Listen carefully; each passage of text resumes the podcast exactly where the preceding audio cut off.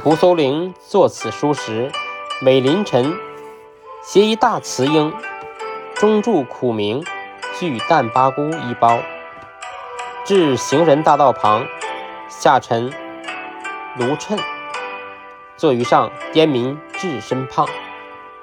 见行道者过，必强之于语，搜其说意，随人所知。可则引以名，或奉以焉，必令畅谈乃矣。偶闻一事，归而粉饰之，如是二十余寒暑，此书方告产。